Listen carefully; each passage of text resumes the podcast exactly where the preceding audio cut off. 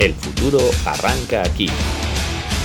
Comienza el Rincón del College.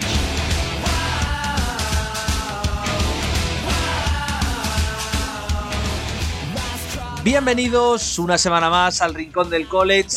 Ya estamos en la semana 6, ya estamos en una semana donde hay muchos, muchos partidos de los que hablar. La verdad es que va a ser complicado, pero sin olvidar que la semana pasada también hubo cosas, también hubo varios upsets, hubo varios equipos que se cayeron por completo dentro del top 25. Yo soy Santiago Tomasi y evidentemente no voy a estar yo solo y es que junto a mí está, como cada semana, Juan, Juan Jiménez, al cual podéis encontrar en Twitter como de Junior. Muy buenas, Juan. Hola Tomás y hola audiencia. Pues, pues, pues sí, aquí el college football que, que logramos ahora fuera de micrófono un listado tremendo de todo lo que yo creo que puedo llegar a montarme hasta cuatro pantallas diferentes. Me puedo organizar para intentar verlo todo a la vez, pero va a ser complicado. Pero mucha cosa de la que tenemos que hablar este y recomendar este fin de semana. Tomás, sí. Sí, la verdad es que sí, la verdad es que este fin de semana viene muy, muy cargado. Y también está con nosotros, como siempre, Rafa Cervera, al cual podéis encontrar en Twitter en Rafa Cervera 22. Muy buenos días, Rafa. Muy buenos días, Tomás. ¿Y qué tal? Pues sí, decías que una semana, una semana mm, especial, yo creo que para dejar fuera a todos los que no son candidatos en verdad, ¿no? Que se rozó la gran sorpresa en Missouri con, Georgia, contra Georgia, se rozó también la sorpresa en Arkansas, pero pero sin lugar a dudas ah, hubo equipos como Minnesota, lo siento Tomasi, como la propia Kentucky, eh, otros que ya está claro que no van a poder seguir ese ritmo frenético como Florida State que cayó en su casa contra Wake Forest, como North Carolina State que perdió en Clemson, que, que eso, que no van a poder seguir el ritmo frenético que se necesita en college para mantener una temporada prácticamente invicta que te lleve a, a los playoffs. Washington fue otro de los equipos que cayó por primera vez en eh, su visita al, Rose Bowl para jugar contra UCLA.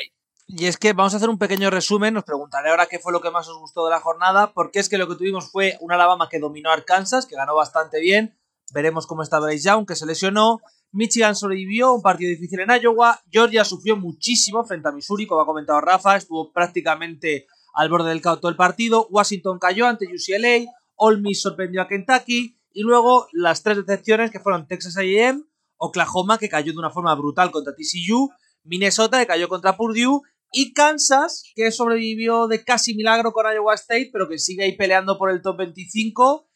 ¿Vosotros con qué os quedáis de una jornada donde para mí personalmente el, el upset, aunque no ocurriera, fue el que hubo en Georgia, el partido Georgia-Missouri, que fue un absoluto partidazo? Sí, es que fue una, una, semana, yo creo que ha sido bastante sorprendente en cuanto a resultados o casi resultados, sorpresas. Así que, no sé, tomas un poco de todo, porque yo estaba viendo a Alabama y, y en el momento que Bryce Young se lesionó y dejó el partido, pensé, ya matarán el partido aquí se acaba. Y también sufrieron. O sea, que acabé viendo el final, ¿sabes? Me apunté al final. O sea, Michigan mmm, no lo pasó tan bien ¿no? eh, contra Iowa. Entonces, Georgia, bueno, Georgia fue, es que, van a perder, es que remontaron al final. Así que es que no sé, hubo, un poco de todo. Quizá la gran decepción para mí, no sé qué pensé vosotros, fue Washington. Porque Washington había subido muchísimo, muchísimo con Penix y, me decepcionó muchísimo este partido. Pegaron un bajón tremendo. Entonces, quizá la derrota de Washington si me hacéis elegir un partido. Bueno, yo, yo, creo que todos en general, eh, meritoria victoria de Michigan en Iowa, ya vaticinaba, ¿no? Santiago Tomasi que entrando ya a los duelos dentro de las conferencias las cosas son diferentes, no hay enemigo pequeño, como pudimos ver en el duelo contra Missouri de Georgia, se mete el público en el partido y en realidad juegas con, con 12, pero no te pueden pitar falta por tener 11 en el campo y, el aficionado número 12 en la grada. Y yo creo que, que sí, que vivimos una jornada muy, muy um, buena, sólida victoria de Utah me parece que es el gran candidato en la Pac-12 y también me, sorprendió en muy positivo Clemson, ya ganó en Wake Forest, Wake Forest nos enseñó ante Florida State lo que tiene, vuelve a ganar North Carolina State y Clemson se pone, bueno, de momento está dentro de los playoffs, son ellos los que tendrían que, que perderlo, pero yo creo que Clemson de los grandes ganadores de esta jornada 5 ya en la liga universitaria. Sí, no, Washington, Rafa, pero Oklahoma, que perdió con TCU, quizás, ¿no? Una de las grandes sorpresas de la semana también. Nos han pasado muchas cosas muy interesantes este pasado sábado. Y decía Rafa que tiene que ser Michigan quien pierda la plaza. la diferencia entre Michigan y Clemson en votos es de exactamente tres. yo, digo Clemson porque Michigan la va a perder, o sea, la perderá Michigan Ohio State, me explico. o sea, uno de los dos caerá en ese partido, con lo cual Clemson, si puede acabar imbatido, que todavía tiene que ir a Notre Dame, tiene que ir a Florida State, pues creo que la plaza es de ellos para perderla, como se dice. Aquí estoy traduciendo literalmente una frase eh, de habla inglesa, ya no sé si estadounidense o inglesa británica, pero, pero yo creo que, mm, que, Clemson es el que está, se ha posicionado muy bien después de estos dos victorias seguidas contra rivales muy complicados. Es cierto que Michigan está por arriba, es cierto que Michigan está jugando muy bien, pero uno tiene que perder en el Michigan Ohio State y el que pierda caerá de, de los cuatro primeros. Y precisamente nos preguntaban por Ohio State, porque esta semana hubo polémica. Partido absolutamente dominado con Rutgers, pero nos dice Javi Ugarte que a falta de 9 y medio para el final, 49-10 a favor de Ohio State, decidieron hacer un fake punt. Logró el primer down, le golpearon, se enfrentaron ambas bandas, luego le pidió disculpas, al entrenador de Ohio State. Eh, él dice que como fan de los Bucks no está contento, que corre el riesgo de que el punter se lesione y que además es una falta de respeto. Te pregunto a ti primero, Rafa, ¿tú opinas que es una falta de respeto? ¿A ti te gustó esa jugada? Total, yo me acuerdo cuando Luke Holtz en un Notre Dame Clemson mandó un fake punt que creo que ganaba Notre Dame por 31 puntos y, me, me enervé totalmente. O sea, eh, porque yo aficionado a Boston College, luego entraremos en de qué equipo soy seguido en la liga universitaria. Pero bueno, sí, sí, sí, no, no, no, hay, no, hay necesidad de hacerlo. El entrenador de Ohio State dijo que es que había sido el punter, que había ido por libre, pero bueno, no puede ir por libre. Un jugador de tu equipo no puede ir por libre, o sea que fatal, fatal, fatal, fatal. En fútbol americano lo importante es ganar un partido, no humillar al rival y yo creo que nada, Nada correcto, nada, nada correcto. Es como estás en fútbol sala ganando de seis y pides un tiempo muerto a falta de dos minutos. Pues no cae bien para los rivales, pues lo mismo. O sea, yo creo que falta de respeto, clarísimo. Hmm. Juan, Aquí es que esto es muy confuso, Tomás, porque ayer cuando leí la pregunta de Javi, gracias Javi por el comentario, por la pregunta, eh, además, enseguida es que me subí, me enfadé, porque yo recuerdo cuando estábamos con la selección nacional junior, está como head coach, jugamos contra Alemania. Rafa lo sabe lo que es jugar contra Alemania con los chicos, e ir a morir eh, enormes. Y recuerdo aquel partido en el europeo que, eh, más o menos fuimos a montar en el cuarto cuarto, ya perdíamos por, mucho, y con el segundo tercer cuarto seguían pasando el balón. Y me cogió un cabrón tan grande, eso es una cosa no escrita, o sea, tú no puedes ir a humillar de esta manera ya estás ganado, pues oye, ganas con clase, oye, pierdes con clase, los felicitas. Y me acuerdo que, bueno, me los hubiera comido y me cogí un cabreo al final. Que... Entonces, cuando, digo, cuando oí esto, que no sabía lo que había ocurrido, eh, Ryan Day, digo, es un tío con mucho más clase que todo eso, y me enfadé muchísimo. Y fui a ver la jugada y estoy en desacuerdo. Eh, yo creo que fue el Panther, fue el Panther quien improvisó la jugada. Porque claramente Rutgers está en lo que se llama el pump block, ¿no? Jugada que vas a bloquear en plan suicida y, que, quedan apretados, que, quedan apretados dentro de la, de la, de la línea, digamos, de protección entonces, el, Panther se va a la derecha bueno, para coger un poco de sitio y, se ve todo el espacio y decidió correr. Yo me atrevería a decir que, efectivamente que no fue decisión de, la banda y que el Panther improvisó y, que después se lió, que yo me hubiera enfadado también en el otro lado. Pero, pero yo de verdad, además que me extraña de Ryan Day, ¿eh? yo no soy fan de Ohio State, pero no creo que es una persona que te haga estas cosas. Así que después me calmé pensando que quizás sí fue el Panther. Pero bueno, es mi percepción. ¿eh? Interesante cuanto menos, porque la verdad es que es una jugada que generó polémica. Yo estoy bastante de acuerdo con vosotros en que cuando vas ganando con esa diferencia hay normas no escritas, se corre mucho más, que el reloj pase lo más rápido posible, cosas para que no sean destrozos absolutos. Y sobre esta semana nos hacen una pregunta un poco diferente porque no es de las seis grandes, no es de las cinco grandes conferencias, no es tampoco de gente como Cincinnati, sino que nos pregunta Julio A. Almunia por, nos hace tres preguntas, la primera de ellas, se la mando directamente, que es ¿Puede competir Tulane contra Cincinnati o Memphis? Eh, Rafa, ¿tú les ves con opciones a Tulane? Que ha empezado bien el año, todo se ha dicho. Sí, yo creo, yo creo que ahí todos, todos pueden competir. O sea, hemos tenido un dominio de Cincinnati, pero antes el dominio fue de la Universidad del Centro de Florida hace unos años en el American Athletic. están todos muy, muy igualados. ¿eh? Memphis, Cincinnati, Tulane, la Universidad del Centro de Florida. Eh, East Carolina no jugó nada mal contra, contra North Carolina State a inicios de temporada. Houston, bueno, no sé, yo creo que, es una conferencia por debajo, por debajo, ¿no? Si fuéramos a términos de fútbol, diríamos como la Europa League, por así decirlo, dentro de la Champions, pero que, es muy competitiva, sus equipos son muy igualados y que además son muy divertidos de ver eh, Tomás y Juan porque suelen poner muchos puntos en el marcador. Son partidos de muchos puntos que a la gente los, le gusta ver, los típicos partidos que te ponen el jueves por la noche porque ves otro tipo de fútbol americano. O sea que, que sí, puede competir, sí, yo creo que Tulane puede competir. Mm. Sí, yo creo que en general, no sé, no sé si estáis de acuerdo, ¿no? Rafa Tomasi, pero el tema es que en, en, estas ah, divisiones un poco más modestas, los equipos tienden a, hay más igualdad, ¿no? Y eh, con el tema de recruiting, ¿eh? yo creo que la gran diferencia es cuando te vas a las, a las, no a las grandes, a las grandes, grandes, porque el problema es cuando te enfrentas a un Georgia y es el, y es el, y es el cuarto cuarto, o sea, el tercer defensive end que está haciendo el pass rush, y que está totalmente fresco, es tan bueno como el titular de Cincinnati o el de Memphis. Y esas universidades no tienen ese depth, no tienen eso, ese, eh, esa profundidad del segundo tercero que te puede jugar a ese nivel. Pero, pero eh, cuando ya juegas a universidades del mismo nivel, es que, pues si tienes un año que tienes pues, un mejor quarterback que otros años y quizá ese defensive back que te marca la diferencia, pues, pues yo creo que es más fácil, ¿no? El estar arriba y abajo y te hace competitivo, ¿no? A diferencia de otros años quizá, que ya son tiempos sin ser quizá pues de los mejores equipos de, de esa conferencia. Es que al final es lo que comentas, que las eh, cuando juegas contra Georgia, Michigan, Ohio State, pues hay una diferencia entre incluso los suplentes con los otros equipos, pero al resto es prácticamente imposible. Y también nos pregunta por la San, la San Bell, y nos pregunta por South Alabama y por eh, James Madison University. Es más, de James Madison University nos pregunta la siguiente, que es si puede, cómo puede ser que estén arrasando siendo un recién llegado a la categoría. Pues lo mismo Tomás, sí. Obviamente no lo estoy viendo porque es imposible ver todo esto, es imposible llegar a todo. Pero yo creo que será esto, es como Coastal Carolina, ¿no? ¿Quién era en Coastal Carolina, ¿no? Y el año pasado, pues, todo el mundo hablaba de ellos. Pues eh, se junta un año pues con un buen entrenador y, jugadores, pues un buen recruiting, pero esos son jugadores claves una serie de posiciones. Mira Cincinnati, el año pasado Cincinnati estuvo peleando con los grandes. Eh, ¿Va a ser durante mucho tiempo? No. Ya esta temporada ya vuelve a ser un poquito el Cincinnati de siempre, ¿no? Entonces, pero sí, que tienen un año con un buen recruiting y unos jugadores que marcan la diferencia y pues te ponen muy arriba y que eso está muy bien. Y yo por aportar sobre James Madison University, que es una universidad al final recién ascendida, ¿cómo es posible que una universidad recién ascendida compita tan bien? James Madison University era un equipo muy, muy bueno en FCS. Es decir, era prácticamente detrás de North Dakota el mejor, de North Dakota State.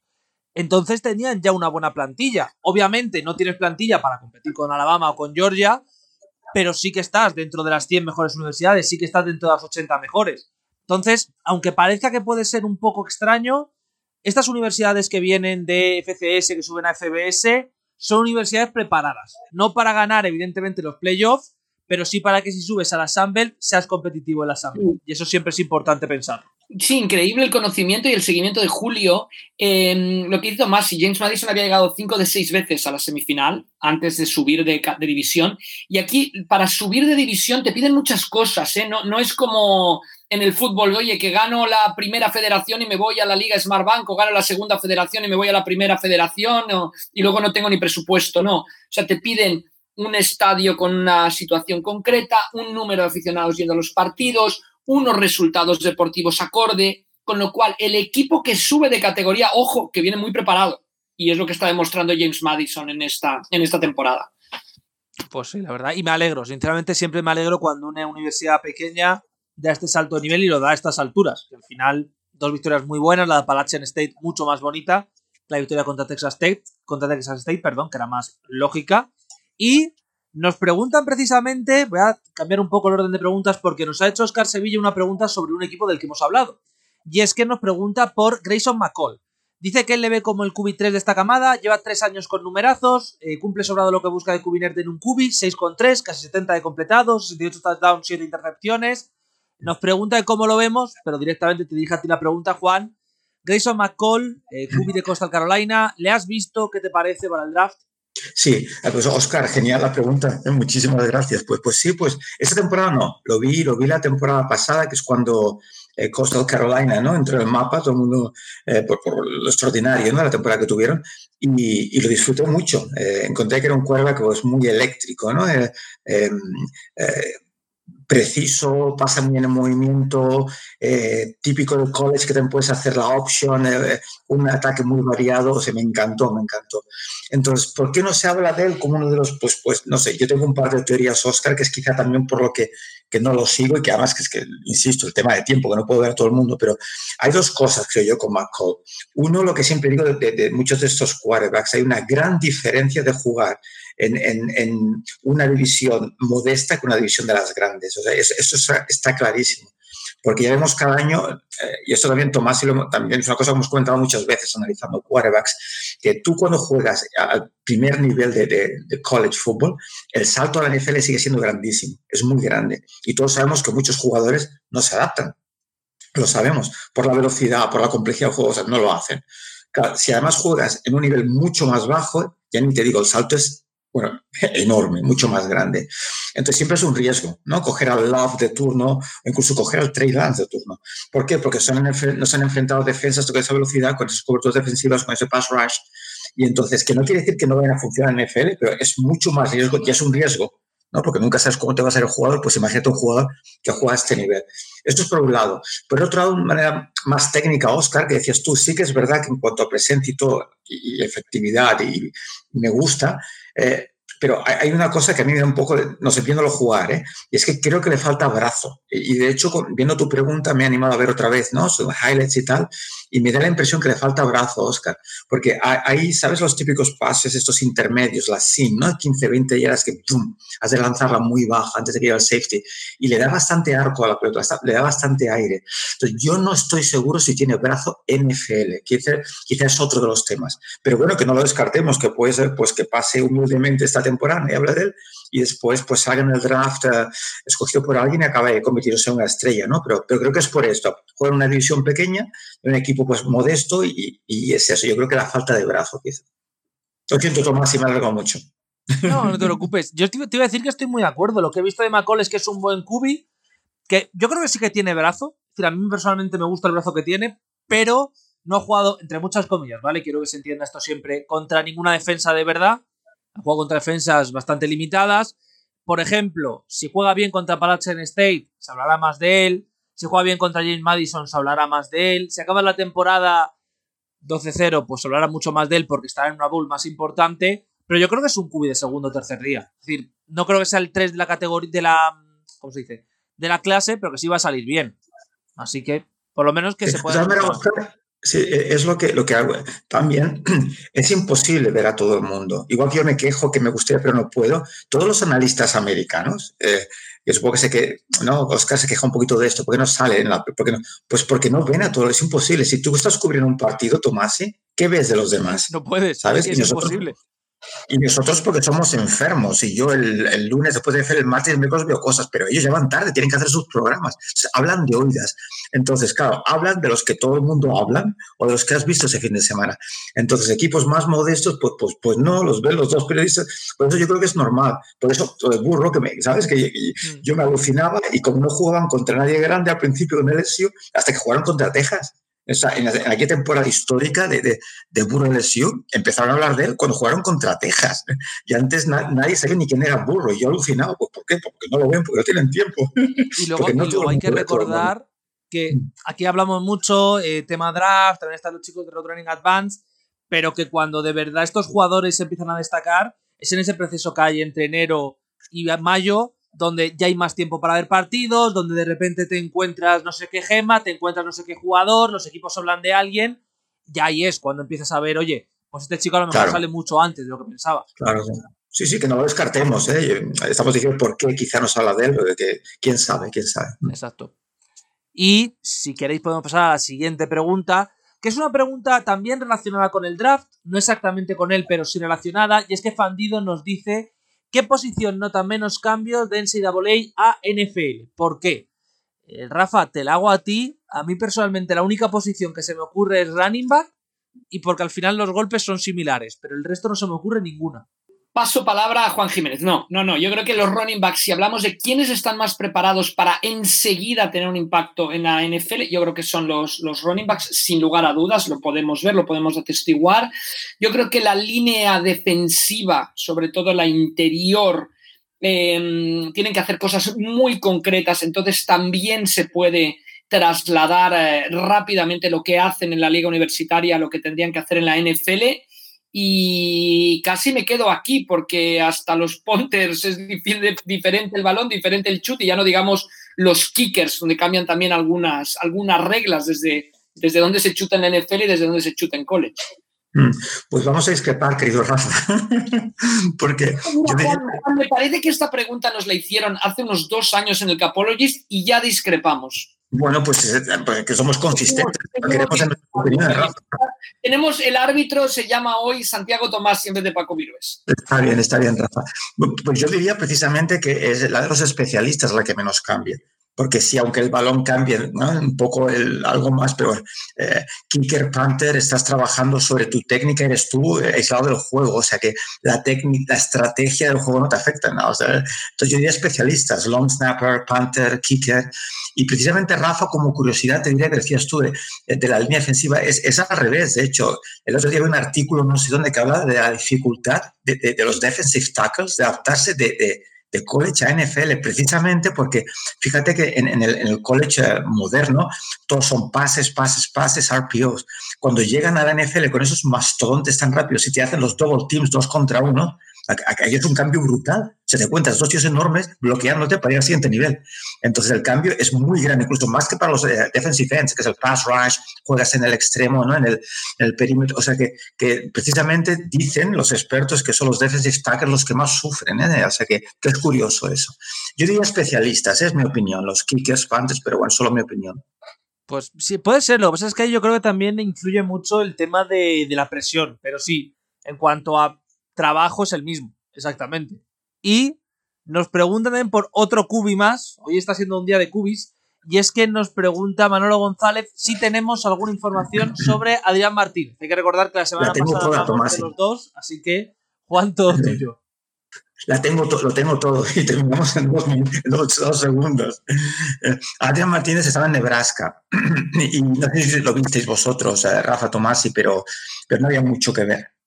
No, Sinceramente, mucho que ver. No ilusionaba, la verdad. más que ilusionaba, todo lo contrario, ¿no? Tomás íbamos a ser educados, pero eh, un, un súper atlético, atlético, muy móvil, pero eh, la palabra errática es, es, poco, o sea, errático es poco, era, era, era, un sufrimiento. Y parece que ahora, bueno, que está jugando algo mejor, ¿no? En, en, Kansas State, parece, eh, está jugando algo más aseado, que diría el, nuestro querido Paco Virú, es un juego más aseado, pero, pero vamos, no sé, Manolo, quizá me equivoco, pero lo he visto bastante y yo, yo, no sería un quarterback al que tendría ¿no? en cuenta con, con tanto talento ¿no? que hay, sobre todo este año en college football. Es que Adrián Martínez es un cubi.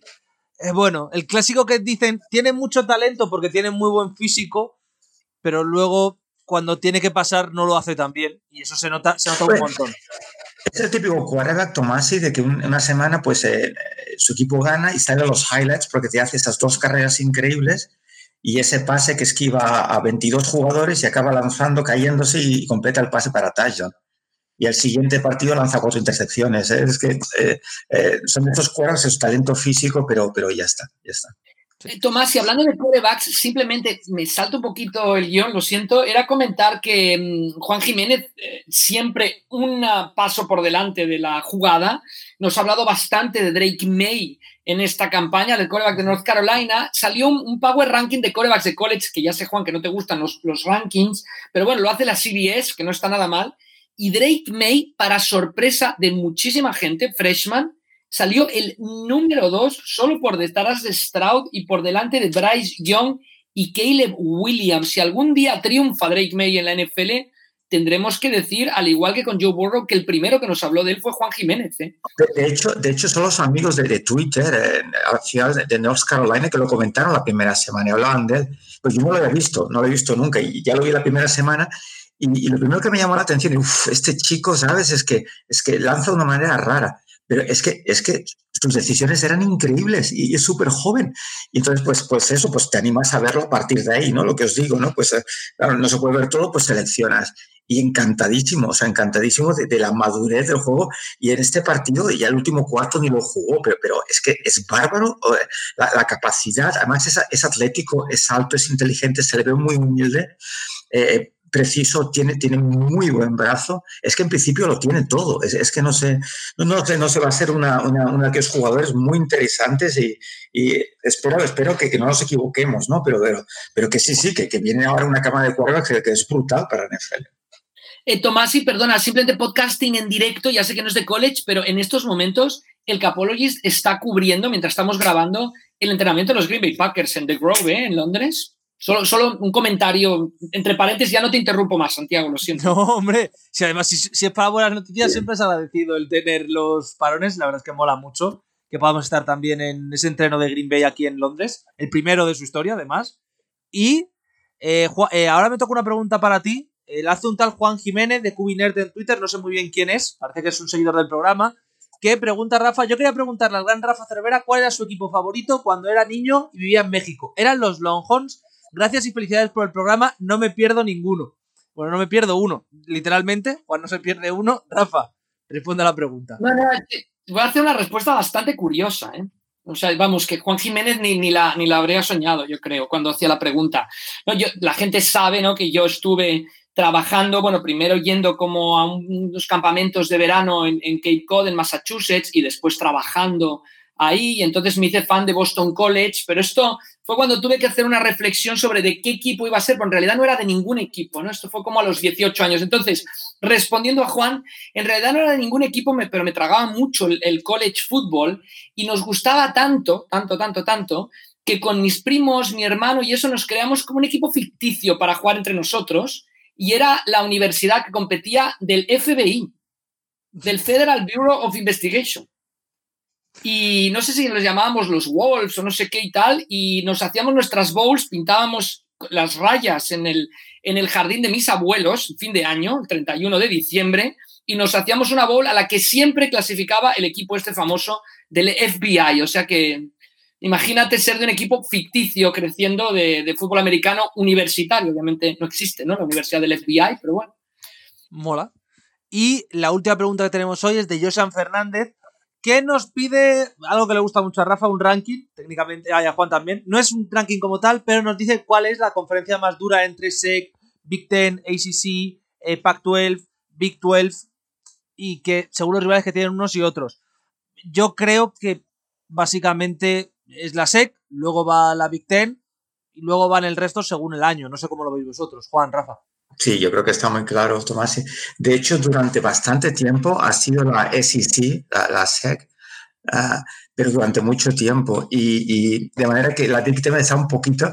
Eh, ya explico esta, esta, anécdota alguna vez, Tomás, pero déjame que la repita de un periodista de ESPN que estaba viendo a Michigan, creo que era Michigan contra, no sé si era Wisconsin, hace unos años.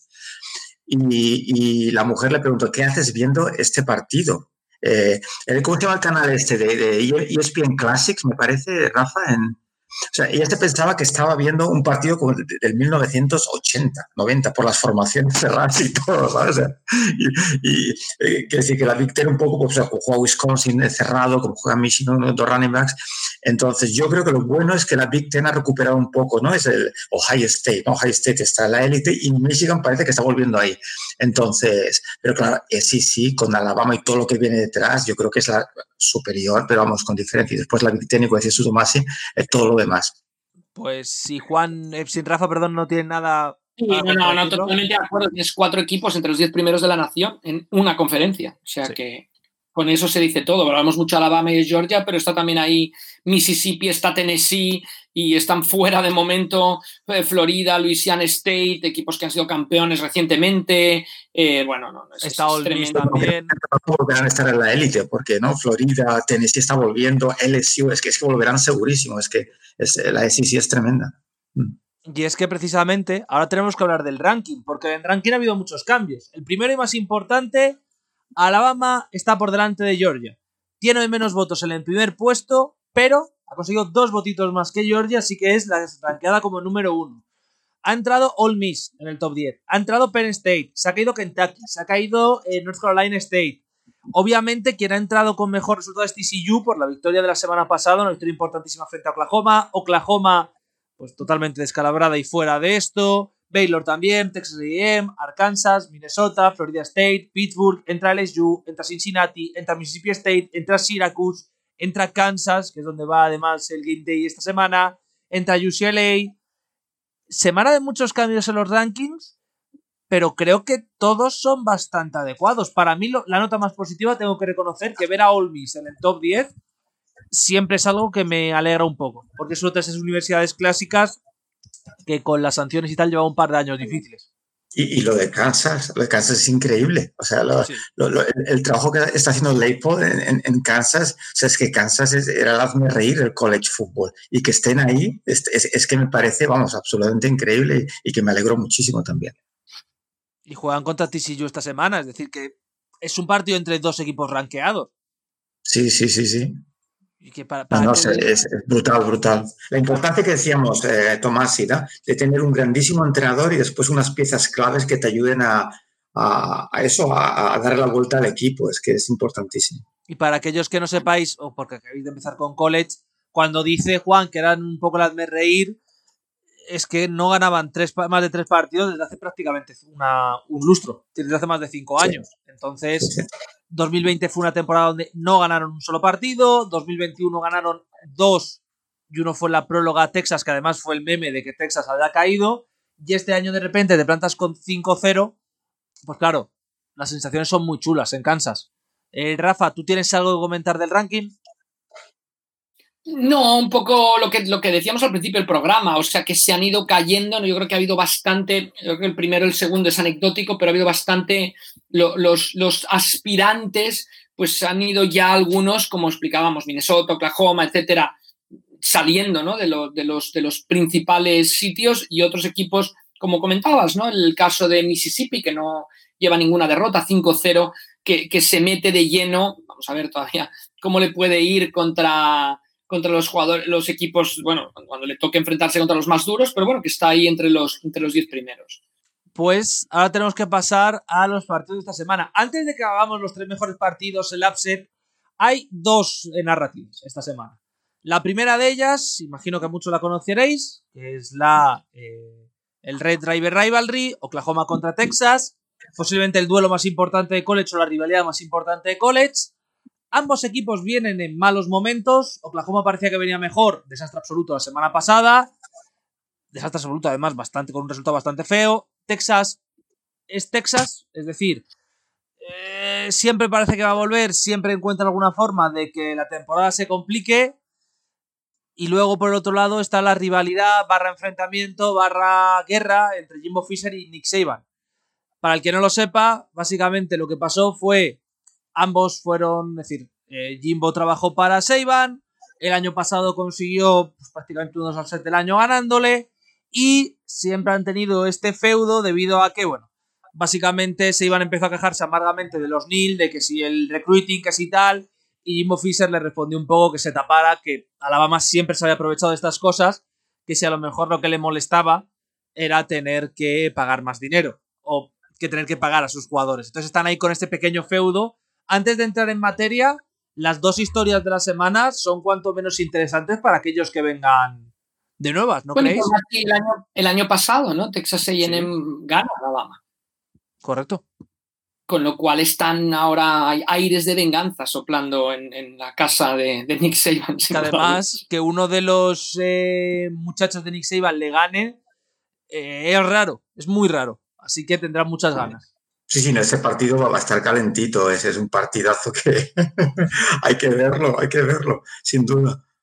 Para, que recordemos, ahora mismo el récord está de 25-2 contra sus antiguos asistentes. Sí, sí.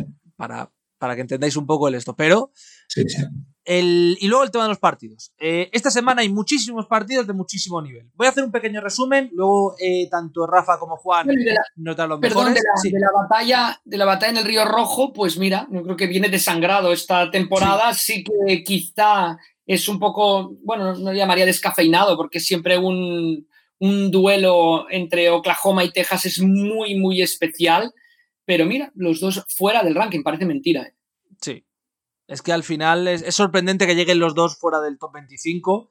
Y es que esta semana, además de estos partidos que ya de por sí son buenos, tenemos un Tennessee LSU, dos ranqueados. TCU Kansas, dos ranqueados. Auburn contra Georgia. Auburn no está ranqueado, pero es un equipo que siempre suele hacer daño, a las 9 y media. Utah contra UCLA, dos equipos ranqueados y encima partido que puede ser decisivo para Pac-12. BYU contra Notre Dame, que no es que Notre Dame esté ranqueado, pero siempre es uno de esos partidos muy bonitos de ver. Texas A&M contra Alabama, ya lo hemos comentado. Texas Oklahoma, hay muchos más que van a comentar eh, Juan y Rafa también en sus partidos de la semana. En general, creo que esta semana, y lo decíamos hace un par de semanas que era la primera donde había equipos que iban a competir, aquí es difícil que sea la primera donde los equipos compitan, pero sí que va a ser una buena piedra de toque para que el top 10, top 15 se vaya limpiando bastante de posibles equipos que no tengan que estar ahí. No sé si vosotros lo veis así. Sí, seguro, y tendremos sorpresas que afectarán a los rankings o más, y así pues no podemos perder un partido. Cada semana es, un, es casi un playoff, ¿no? Porque algo puede pasar, es que segurísimo. Pues eh, empiezo por ti, Juan, directamente. ¿Qué tres partidos de la semana eliges tú en un fin de semana que va a ser muy divertido? Yo como soy muy indisciplinado, te voy a dar cuatro, Paco. Ah, eh, digo Paco, mira, Tomás, porque está, ya le digo siempre lo mismo. Tomás, porque, porque... No está Nacho, Juan, o sea que puedes dar hasta cuatro y medio. Si no, no, simplemente, simplemente porque ahora acostumbro a ver dos en directo siempre, porque si no, no llego a todo. Entonces lo digo solo por eso. O sea, primera hora lo que, lo que voy a ver en, en la pantalla grande es el Tennessee LSU, sin duda. Ese 8 contra 25 Hooker, que estoy enamorado del quarterback de Tennessee, con LSU, que le tengo mucho cariño porque es una de las clásicas y bueno, eh, Burro estuvo allí, lo que hizo, etcétera, etcétera, con Brian Kelly, el ex coach de, Notre Dame, así que, quiero verlo. Y en la pequeña, pues veré el, el eh, Red River Showdown, ¿no? Porque aunque esté descafeinado, ahora me voy a meter un terreno que no, que no es el mío ya, el fútbol, pero es con un Betis Sevilla donde quizás los dos están flojos, ¿no? Pero es igual, es un Betis Sevilla. ¿Lo digo bien o no? ¿Sería un ejemplo? Sí, es un muy buen ejemplo, pues además pues se ha de ver, se ha de ver un Texas Oklahoma, sí, es que se ha de ver, es que, es que ¿sabes? Que lo tengo que ver más en directo, ni siquiera después. Y, bueno, eh, después, por supuesto, ya cuando haya tiempo ver el TCU Kansas, 17 contra 19 y otros. Pero bueno, y a segunda hora en directo, pues seguramente he estado mirando y en principio ver el Utah UCLA, que es el 11 contra el 18, que yo creo que va a ser muy interesante. Y por supuesto, el otro que no están rankeados, pero, pero yo quiero verlo, que es el North Carolina, eh, North Carolina contra Miami. Eh, simplemente por el tema de quarterbacks. Van Dyke, que está decepcionando muchísimo, contra Drake May, eh, que nos tiene fascinados. Así que, que, a las 10 empieza este partido y me encantará ver ese Miami-North Carolina, que, que, tengo muchísimas ganas también. Rafa. Y después, y después, por supuesto, perdón, ¿eh? y después, pues, el Texas en Alabama, el Florida State, North Carolina State, que claro, eso se verá posterior y Tomás, y ya. Sí, eso es ya durante la semana. Exacto, después de comer con la familia el domingo, pues a ver si, si, eh, Rafa, te toca a ti. ¿Qué partidos ves tú más ilusionantes? Bueno, si yo me centro en tres y para no repetir eh, lo que ha dicho el maestro, yo empezaré, pues me interesa muchísimo ver. A mí me han dicho que Kansas es Universidad de Baloncesto, pero va 5-0 y recibe a TCU en un duelo que se ha puesto interesantísimo tras la victoria de TCU sobre Oklahoma, TCU 4-0, Texas Christian University, este a las 6 de la tarde. Después me voy a mover un poco, dejo, mi offset special on hold, lo dejo pendiente y me voy a ir directamente al horario de la una y media de la mañana. Quiero seguir viendo a USC, otra prueba difícil para los Trojans. Reciben un Washington State que está 4-1, que juega muy bien. USC juega en casa en el Memorial Coliseum de Los Ángeles, recibe a la una y media a Washington State y después a las 2 de la mañana, como Juan destacó cuatro, pues yo también. Destaco el Alabama Texas AM, vamos a ver, muy favoritísimo Alabama, juega en casa. Vamos a ver a Texas AM qué tal. Esto a las 2 de la mañana y a la misma hora North Carolina State intenta volver a la columna de las victorias tras caer frente a Clemson contra Florida State. Creo que este partido es muy importante, Tomasi, porque el que pierde está fuera del ACC.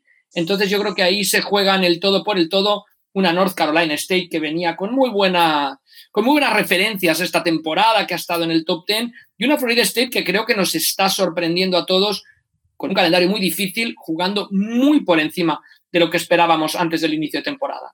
Sí, yo creo que sí. ¿Y tú así?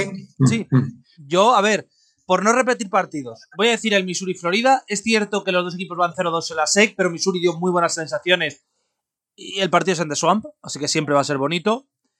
El Auburn Georgia, yo creo que Georgia no debería tener problemas, pero después de lo visto la semana pasada, se les puede atragantar. El BYU Notre Dame, que es por la noche, puede ser un muy buen partido. Para ser concreto, los dos partidos que he dicho son a las 6. El de BYU es a la 1 y media de la mañana contra Notre Dame. Y como habéis dicho todos cuatro, y no me quiero quedar yo eh, dando solo tres, por una cuestión de no quedarme dando menos, yo voy a recomendar el Arkansas Mississippi State. Es un partido que de primeras puede parecer que no es tan bonito, pero Arkansas no está jugando mal y Mississippi, Mississippi State es un equipo divertido de ver. A mí personalmente eso a veces me desespera un poco, pero es un equipo que mola bastante. Entonces yo creo que es una buena pletora de partidos. Y ahora toca lo más difícil. Toca el upset. ¿A quién veis vosotros haciendo el upset esta semana? Empiezo por ti una vez más, Juan. Pues ah, como siempre, y aquí hay que ser un poco arriesgados, no sé si tanto, pero yo, mira, me la voy a jugar con el, eh, Alabama Texas AM. Eh, juegan en Tuscaloosa, eh, lo cual obviamente da una ventaja brutal a Alabama. El otro día escuchaba en un programa americano, decían que, no somos conscientes de lo que significa para un equipo viajar. Eh, todo lo que significa el, jugar fuera, el desplazamiento, hoteles, es decir, que es un factor importante de cara a, distracciones, digamos. Pero no sé, el Alabama, no sé si estáis de acuerdo, pero no es el Alabama de estos años atrás. yo creo que la grandeza de Alabama sigue estando o está en, en Bryce Young, ese talentazo, pero Bryce Young se lesionó este último partido. Entonces, incluso aunque jugara, eh, no va a estar al 100%. Entonces, yo no sé si con todo lo caliente que está el partido y con todo lo que hay en juego, mm, yo no sé si podría saltar la sorpresa y que Texas y gane, gane en Tascaloosa. Pues, Rafa, saltamos con Alabama. No, no voy a ir tan fuerte, eh, lo siento, eh, no, no, no, esperes que vaya tan fuerte, Tomasi, en, esta, en este offset special. Pero bueno, tampoco voy a ir mal, ¿eh? Yo me parece que mm, mi, mi offset es que en el partido de las nueve, me parece que es nueve y media, si nueve y media, Texas Tech va a sorprender a Oklahoma State. Oklahoma State va imbatido, es el séptimo de la nación, pero únicamente se ha enfrentado a Baylor de, de, qué gran victoria, ¿eh? en Baylor no lo niego, Texas Tech ha tenido que jugar de los cinco partidos contra cuatro equipos que estaban en el top 25 del ranking, incluida victoria contra Texas en overtime, con lo cual yo creo que Texas Tech para mí es mi favorito para el upset special de esta semana, ganando el Oklahoma State. Nueve y media se juega el partido en casa de los Cowboys. Yo tengo que reconocer que me has dado miedo, Rafa, cuando ha dicho nueve y media, digo, no será capaz de decir que Auburn gana Georgia. Por suerte no. Y yo lo que voy a decir es, yo, mira, voy a ir por el underdog, voy a ir por seguir manteniendo el sueño. Kansas gana en casa TCU y se pone 6-0, creo que no sé si por primera vez este siglo, juraría que sí. Así que que Kansas consiga el milagro, por así decirlo. Y a ver, las, que para cerrar el programa, la semana pasada yo maldije a Minnesota. Dije cuidado con Minnesota, que va a cero, que tiene un calendario sencillo. Han caído ya han caído estrepitosamente, ya no hay opción de playoff ni de nada, pero os quería preguntar por otro equipo que está muy bien, que va 5-0, que juega contra Utah esta semana. ¿Nos creemos a UCLA como equipo candidato a la Pac-12 para cerrar el programa? ¿O queréis que todavía le queda, que no ha jugado contra nadie, etcétera, etcétera? contra nadie, solo ha jugado contra Washington. Es que UCLA son de esas universidades eh, Tomás y que siempre acaban decepcionando. E, es que cada año los ves con ilusión y, no, lo sé, ¿eh? quizás sí, pero quizás Rafa es más optimista, pero yo, creo que acabarán pinchando, no sé. Eh, yo no me los acabo de creer, Tomás, pero si nos los vamos a creer, toca ahora. Yo creo que Utah está muy, muy compacto. Solo cayeron aquella primera jornada en Florida, en un partido que en realidad no les afecta para, para su conferencia. Yo creo que si UCLA tiene que demostrar algo, algo demostró contra Washington, pero no podemos comparar como empaque al equipo de Utah con el de Washington. Yo creo que Chip Kelly y compañía tienen que ganar este sábado. Si quieren, em, como te decía, demostrar algo, yo no me los creo, porque si no los hubiera puesto en el offset special, que era como más fácil que decir que Texas Tech va a ganar en Oklahoma State. O sea que yo creo que van a ganar los Utes, eh, de Utah en, eh, el, eh, en el Rose Bowl, que se juega en Pasadena. Es la ventaja que tiene UCLA para este partido. Y hay que recordar que para UCLA ahora viene la parte más dura del calendario. Han jugado con Washington, juegan con Utah, descanso y ir a Oregón, que es un sitio fácil. Eh, Juan, ¿qué ibas a decir? No, simplemente, en verdad, Tomás, sino que no nos olvidemos comentar, importante, noticias de esta semana, que cuando hablamos de, de tus, ¿no? Minnesota y, el, el, tema de, de, la Big Ten, ¿no? Que Wisconsin, que este año Wisconsin está, está muy lejos de ser el Wisconsin de, de los últimos años, que Wisconsin es un equipo que, como siempre hago, digo la broma, ¿no? No conoce el pase adelante, pero, pero su defensa y juego de carrera es brutal y este año es que hacen aguas por todos lados y que Paul Chris ya ha saltado, el head coach ¿eh? ha sido despedido, así que eh, es otra vacante interesante con Arizona State, con Nebraska, de cara a esos nombres, ¿no? Como Leipold, ¿no? De cada temporada que viene, a ver dónde van a parar, así que Wisconsin es otro de los openings que tienen allí, ¿no? Todas las vacantes para, para la temporada que viene pues interesante cuanto menos. Veremos qué ocurre esta semana, porque va a ser una semana, como hemos dicho, de mucho college, de mucho nivel y como siempre, de muchos problemas. Juan, muchísimas, muchísimas gracias por pasarte una semana más. Pues a vosotros, como siempre, hablar de college, mi gran pasión. Si la NFL me encanta el college, me apasiona. Y nada, que no lo he comentado, eh, Tomás, pero obviamente veré a mis Fightish Irish contra, contra BYU en el Shamrock Series, que es ese partido donde los dos equipos juegan eh, con uniformes alternativos diferentes y juegan Las Vegas, así que, que lo veré también, por supuesto, lo he comentado. Si me decir tres, pues, pues yo, yo veo, pues lo digo ahora. Partido difícil, ¿eh? Para Notre Dame. No va a ser nada fácil, no va a ser nada fácil. Mm. Hombre, es uno de los partidos más difíciles del año. Veremos si pueden estar a la altura. Rafa, muchísimas gracias a ti también. Hasta la próxima, Tomás, y nos escuchamos el, viernes que viene, ¿no? Sí, correcto. Yo tengo que decir que esta semana estoy muy tranquilo, no juego en Minnesota, así que podré ver un poco el resto de partidos sin, sin estar emocionalmente involucrado en ellos, así que mucho mejor. Nosotros nos despedimos por hoy, volveremos esta semana con más programas, la semana que viene, como siempre, la programación habitual, y el viernes que viene nos encontraremos con otra semana más de college. Yo me despido y hasta la próxima.